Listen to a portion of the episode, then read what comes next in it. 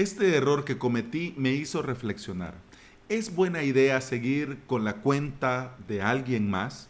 ¿No debería tener lo mío yo para poder tener realmente el control? Y bueno, en este episodio quiero comentarte la situación y qué he reflexionado yo ante esta situación. Pero antes de comenzar, bienvenida y bienvenido. Estás escuchando Implementador WordPress, el podcast en el que aprendemos de WordPress, de hosting, de VPS, de plugins, de emprendimiento y por supuesto del día a día al trabajar online. Este es el episodio 504 y hoy no es lunes, es miércoles y estoy grabando maratón. Lo que sí, ojo, Avalos.sv va a cambiar mucho el próximo año, muchísimo. Así que si querés tenerlo todo, mantener todo, tener acceso a todo en ese precio, yo te recomiendo que te suscribas sí o sí.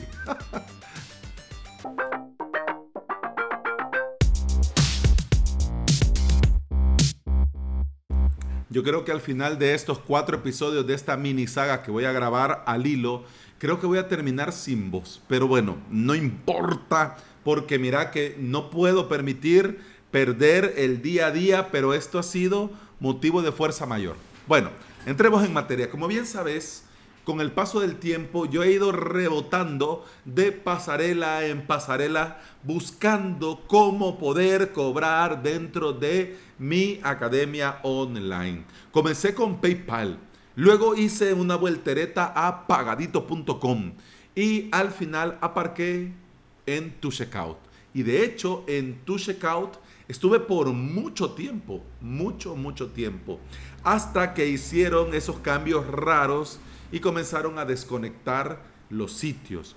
¿Qué sucedía? Bueno, te voy a contar. En un principio, tu checkout se comunicaba perfecto entre tu sitio y tu checkout. Es decir, cuando alguien pagaba, se conectaba a tu checkout y tu checkout recibía todos los datos.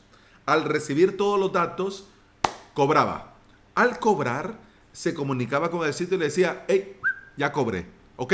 Entonces el sitio, al recibir la confirmación de tu checkout, comenzaba, creaba el usuario, le creaba la suscripción, le mandaba el correo de bienvenida, todo bien, todo perfecto, todo ok.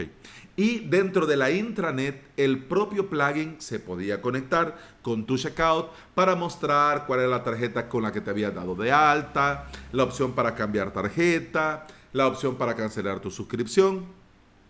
Todo normal, todo basándonos en el estándar. Ay, ese estándar.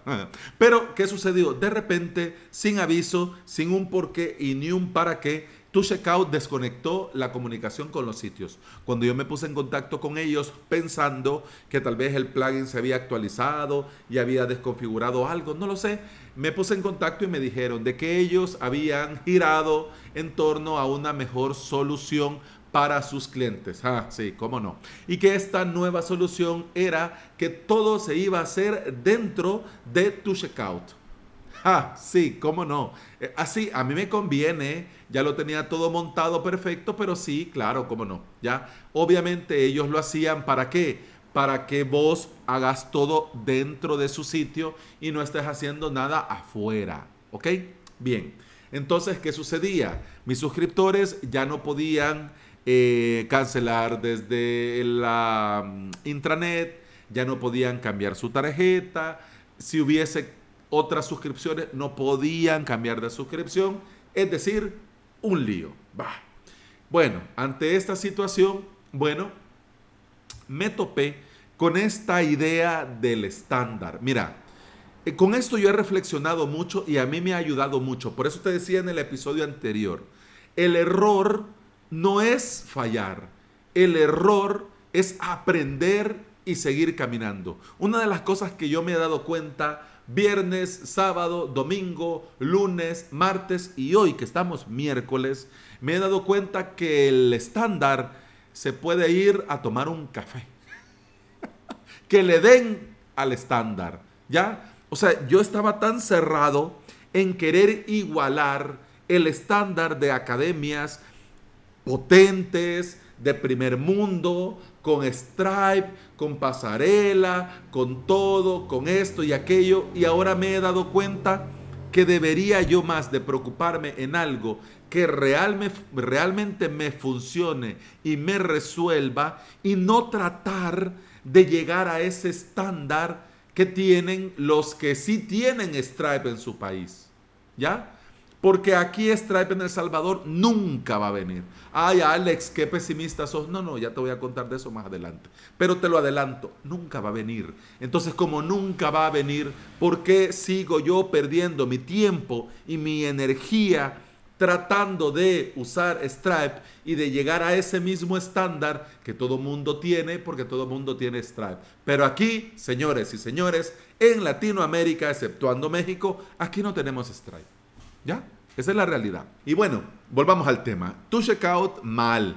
Entonces un día yo platicando con mi socio español, así salió el tema, salió la plática, eh, le comenté sobre la situación y también él al darse cuenta que me estaban robando más del 50% de la ganancia entre un cobro de comisión y otro cobro de comisión y otro cobro de comisión. Eh, él me propuso usar su cuenta de Stripe. Mira, yo me di de alta, tengo planes a futuro para hacer con esta cuenta. De momento no, mis clientes me pagan de esta forma y de esta forma y de esta forma, pero tengo planes de automatizar estos cobros. Pero como te digo, a futuro, pero ahí está la cuenta, te puedo crear otro comercio, otra, otro negocio con tu nombre, con tu logo, con tu marca, con tu todo y ahí estás y a la gente le puedes cobrar y usarla perfecto, dale, o sea, es tuya, bien. Y bueno, yo mira, hombre, casi le beso la boca. ah, compañero, mira, te lo agradezco, de corazón te lo agradezco. Y bueno, me dio acceso, eh, me metí, comencé a ver y confirmé lo que yo sospechaba. Stripe es una maravilla, una maravilla se integra perfecto, funciona perfecto, la comisión es muy baja, el servicio es muy bueno, el dashboard es super pro, te da acá los datos que necesitas ver, te da un, incluso hasta un estimado del dinero que vas a traer, vas a tener en tu cuenta en tal día. Mira, es una maravilla, pero, pero, pero, pero, funciona a su manera, ¿ya? Y lamentablemente, gracias a los gobiernos ladrones de mi país, todos, todos, todos los políticos en mi país son una lacra, son unos ladrones, son unos estafadores, todos, sea del partido que sea, sea del partido que sea, todos. No de balde, por este, por cuarto año consecutivo, mi país ha salido mal evaluado con el tema de la transparencia. Es decir, que el propio gobierno de los Estados Unidos les dice a sus empresas, ah, ah, al Salvador no, no, no, no, no, no, no, no, uf, uf, vieran ese gobierno que tiene y el gobierno que tuvo y el que tuvo. Mira, para que te hagas una idea de tan bajo que ha caído los políticos en mi país, expresidentes están presos por robar dinero. O sea, para que te hagas una idea, uno de ellos, quiero ver, bueno, uno falleció, pero también estaba a punto de ser juzgado, el otro está preso y el otro huyó del país. O sea, para que te hagas una idea, o sea, con este panorama, Stripe nunca, nunca, nunca va a venir a El Salvador. Y te digo yo, viendo el panorama, a mí me resulta más cómodo y más conveniente seguir usando el Stripe de mi socio y seguir trabajando como lo estamos haciendo, que lo estamos haciendo muy bien, no hay ningún problema, nos entendemos perfecto, él es bien correcto, me manda lo que me tiene que mandar. Eh, todo perfecto, mira, o sea, sin ninguna queja, ¿no? Pero la pregunta que yo me he hecho en estos días es, por cuánto tiempo. Es decir, lo de Stripe está muy bien, pero yo no puedo toda mi vida estar eh, dependiendo. Y ojo, compañero, yo sé que estás escuchando. Hombre, te lo agradezco, pero te lo digo yo en buen plan. No es correcto seguir por mucho tiempo molestando a, a la gente, ¿no? Y primero, vamos a ver, primero, como te digo, no quiero seguir causando problemas ni molestando. Lo que pasó ahora con este error que cometí, bueno, hoy fue hoy, pero más adelante yo no sé qué puede pasar. Y no, no me gusta, no, no me siento cómodo al no poder hacer nada. Segundo, necesito resolver esto sí o sí de una vez por todas y a nivel nacional. Es decir, algo aquí del Salvador que me permita trabajar aquí El Salvador y cobrar con un banco de aquí del Salvador y que me depositen aquí en El Salvador. Tercero, yo no tengo otra fuente de ingreso. Esta es mi actividad profesional al 100% y quiero que esto sea permanente ya por muchos años y como te digo, a nivel nacional. ¿Qué pasa? Hombre, yo al ver que esto de la suscripción va como va, para bien o para mal, iba enfocándome mucho e iba abriendo espacio y abriendo horario para consultoría, para bolsa de horas, porque esto sí lo puedo cobrar perfectamente desde mi banco, ¿ya? Pero mira, para el 2021, mi plan es que Avalos SV las suscripciones sea mi única fuente de ingreso, sea mi fuente de ingreso principal. Pero para poder tener eso, yo tengo que resolver el tema de la pasarela de pago de forma nacional. La pregunta es, ¿existe? ¿Existe algo así?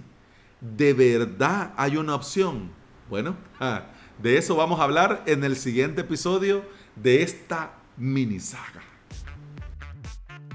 Y bueno, eso ha sido todo por este episodio. Muchas gracias por escuchar. Te recuerdo que puedes escuchar más de este podcast en todas las aplicaciones de podcasting y todas las plataformas de podcasting. Por supuesto, Apple Podcast, Google Podcast, iVoox y Spotify. Si andas por estos lugares y me regalas una valoración, yo te voy a estar eternamente agradecido porque al hacerlo, las plataformas ofrecen este podcast a más gente, a más interesados en aprender y trabajar con WordPress en su propio hosting VPS. Continuamos en el siguiente episodio. Hasta entonces, salud.